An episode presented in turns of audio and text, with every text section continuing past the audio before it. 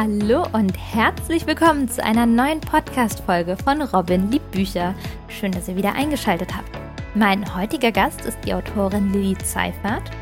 Lilly hat den Roman Merox Offenbarung geschrieben und ist der erste Teil einer Fantasy-Reihe und richtet sich an alle die, die gerne Young Adult lesen.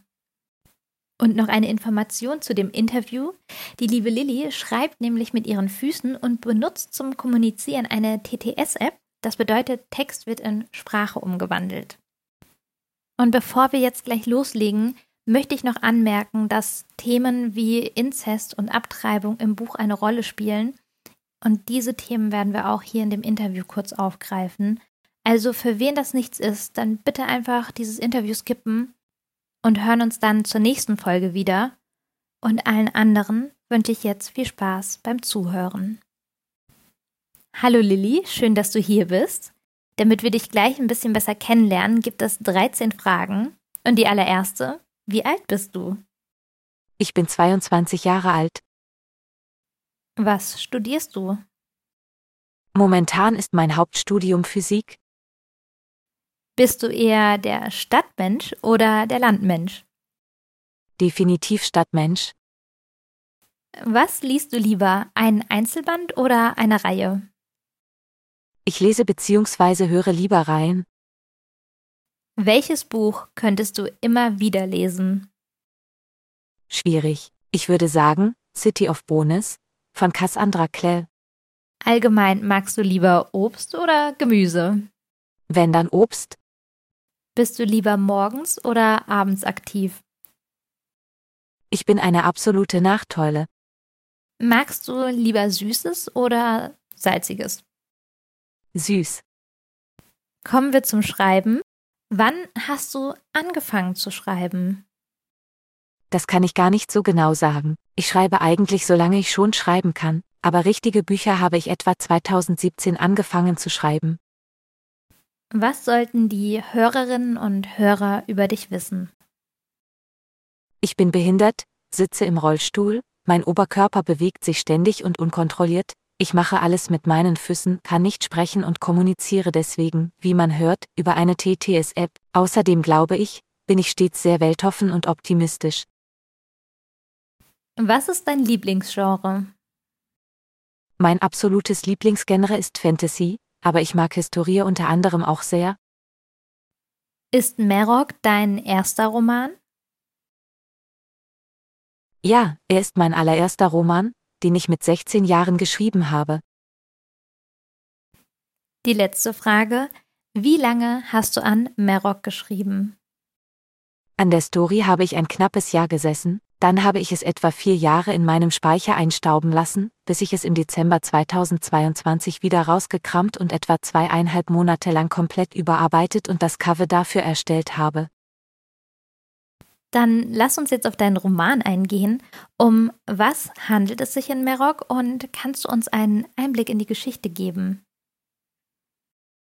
In Meroks Offenbarung geht es um die junge Protagonistin Stella, die ihren Bruder vor ihren Augen vermeintlich durch einen Busunfall verloren hat und sich mit 16 in eine Merok verwandelt. Dabei trifft sie Sero, einen anderen jungen Merok, der sie mit zu seiner Familie in seine Welt nimmt und sie in das Dasein als Merok einführt. Die beiden verlieben sich auf dem ersten Blick Hals über Kopf ineinander, mit dementsprechenden Folgen. Stella erfährt, dass sie eine ganz besondere Art von Merok ist, und zwar eine Hypermerok. Es gibt eine große Bedrohung, die vom obersten Rat der Merox ausgeht und wovor Stella die Merox und Menschen nun beschützen soll. Dabei laufen Stella und Zero Stellas Bruder Gregory bzw. Zunu, der nun bei den Nocta, den natürlichen Feinden der Merox, lebt und deren Anführer er ist, in die Arme. Doch er ist nicht mehr der kleine Bruder, den sie von früher kennt. Während sie Gregory völlig neu kennenlernt und eine Schlacht planen muss, geraten Stellas Gefühle zu allem Übel auch noch in ein totales Chaos. In dem Band steht eigentlich mehr die Selbstfindung von Stella im Vordergrund mit ihren pikären, zum Teil sehr jugendlichen Gefühlen. Es war mir beim Schreiben wichtig, dass der Leser zusammen mit Stella in diese völlig neue Realität eingeführt wird und diese mit ihr entdeckt. Doch natürlich sollte auch ihre Figur glaubhaft mit ihren 16 Jahren sein, weswegen übereilte Entscheidungen und irrationale Reaktionen ihrerseits auch dazu gehören, dann danke schon mal für den Einblick. Und für wen würdest du sagen, eignet sich dieser Roman und warum?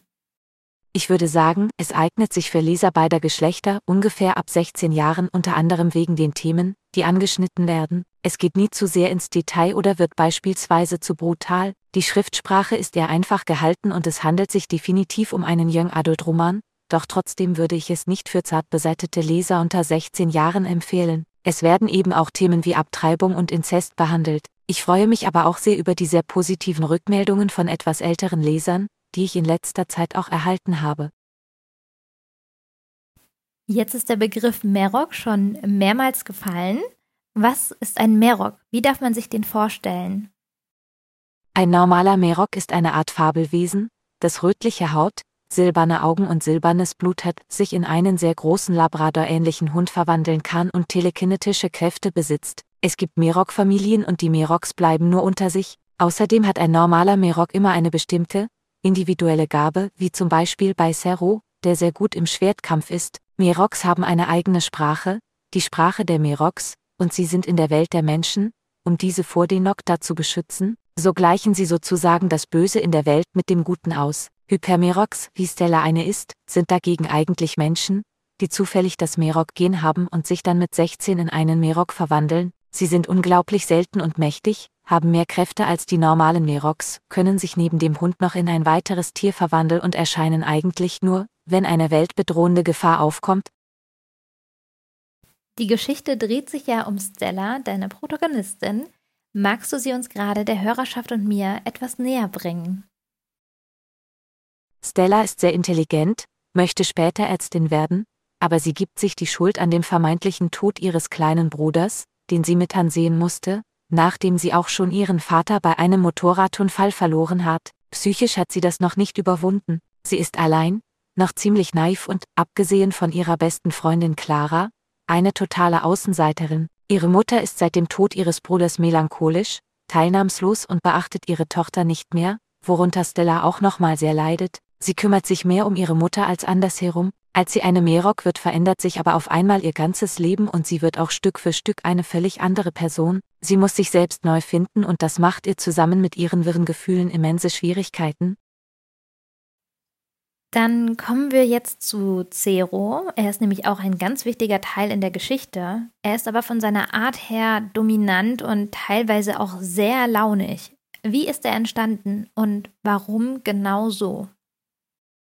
Ja, Zero ist eigentlich genau das Gegenteil von Stella. Er kommt aus einer wohlhabenden, einflussreichen Merok-Familie und tritt am Anfang als cooler, selbstsicherer, charmanter Typ auf, sehr gut aussehend, witzig und fürsorglich, sozusagen das Bild eines typischen Traumprinzen und Helden. Lange zeigt er Stella nur diese eine Seite von sich, in die sie sich natürlich sofort verliebt hat, doch als er in einen Konflikt mit seinem Vater Chris gerät und dann auch noch Stellas Bruder Gregory gegenübersteht, den er nur als Zuno, Anführer der Nocta, sieht und hasst, zerbröckelt dieses Bild, Zero wird plötzlich sehr eifersüchtig, dominant, impulsiv und aggressiv, auch gegenüber Stella und verschreckt sie so und treibt sie immer weiter von sich weg, obwohl er genau das Gegenteil erreichen möchte. Natürlich ist auch er nur ein typischer Teenager, doch hinter seinem aggressiven Verhalten steckt noch mehr als man zunächst vermutet, mehr als man in diesem ersten Band erfährt. Ich wollte mit Zero einen, in Anführungszeichen, Helden erschaffen, einen Schwarm, der absolut nicht perfekt ist, an dem man zweifeln kann und den man mögen kann oder auch nicht. Er ist nicht nur sympathisch und nett und ich denke, genau das macht den Reiz seines Charakters aus.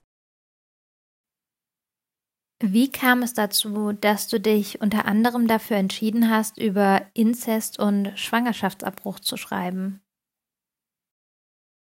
Die Handlung schreitet in dem Buch generell sehr zügig voran, für Stella und Zero ist das die erste richtige Liebe und deswegen wird Stella auch schnell schwanger. Sie denkt zwar an Verhütung, spricht das Thema jedoch nie an, weil sie denkt, dass Zero schon wüsste, was er täte. Typische Unsicherheit auf beiden Seiten. Als sie nun schwanger wird, ist Zero nicht abgeneigt, dieses Baby zu bekommen, weil es für Merox nicht gänzlich ungewöhnlich in dem Alter ist. Doch Stella sieht das anders. Sie sieht die ganze Situation. Es passiert inmitten der Vorbereitung auf eine Schlacht. Sie ist erst 16, hat keine Ahnung, wer sie nun überhaupt ist, hat kein eigenes Geld, keinen Schulabschluss und wollte eigentlich noch nie Kinder haben, für sie steht die Entscheidung, dass sie das nicht möchte, sofort fest, und sie setzt diese Entscheidung auch durch. Ich fand dieses Thema im Zusammenhang mit der ersten Liebe schon sehr passend. Ich kann mir vorstellen, dass das manchmal nicht nur in der Fantasie so abläuft. Was man jetzt persönlich davon halten möchte, ist natürlich ein ganz anderes Thema. Was den Inzest angeht, so mag ich dieses Wort in diesem Zusammenhang eigentlich nicht, weil die meisten Menschen dazu neigen, sich darunter schon etwas sehr Genaues und Festgefahrenes vorzustellen. Ich möchte hierzu als erstes nochmal daran erinnern, dass es sich um einen reinen Fantasy-Roman handelt. Es ist alles fiktiv. Zu einem anderen Projekt von mir habe ich sehr viel zu dem Thema romantische Liebe zwischen Geschwistern recherchiert und fand das Thema sehr interessant, besonders in Bezug auf wie zum Beispiel Deutschland und Amerika damit im Vergleich zu anderen Ländern wie Frankreich, Spanien oder Brasilien umgehen. Ich habe mir Tatsachenberichte und psychologische Studien sowie Dokumentationen zu dem Thema angesehen. Ich meine hier einvernehmliche Liebe zwischen Geschwistern.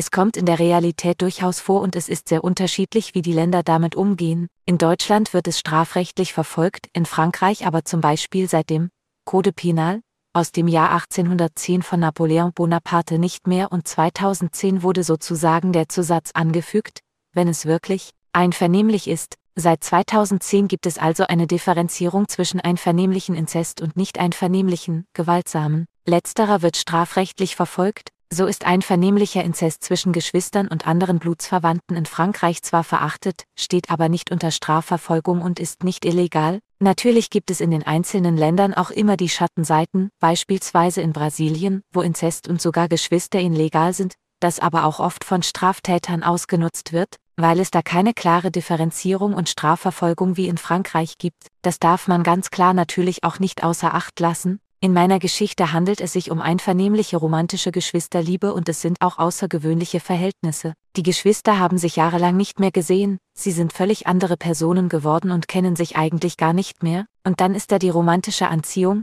die beide fühlen. Sie wissen, dass es falsch und verboten ist, doch sie können nichts gegen ihre aufkeimenden Gefühle füreinander tun, auch wenn sie sie leugnen und verstecken wollen. Das ist eine kritische Situation für beide Teenager, weil es für sie sehr präsent ist, sie haben einfach diese Gefühle, die sie eigentlich nicht haben dürften. Ist es dir generell wichtig, über Themen zu sprechen, die nicht so populär sind? Und wenn ja, warum? Oder steckt zum Beispiel eine aufklärende Funktion dahinter?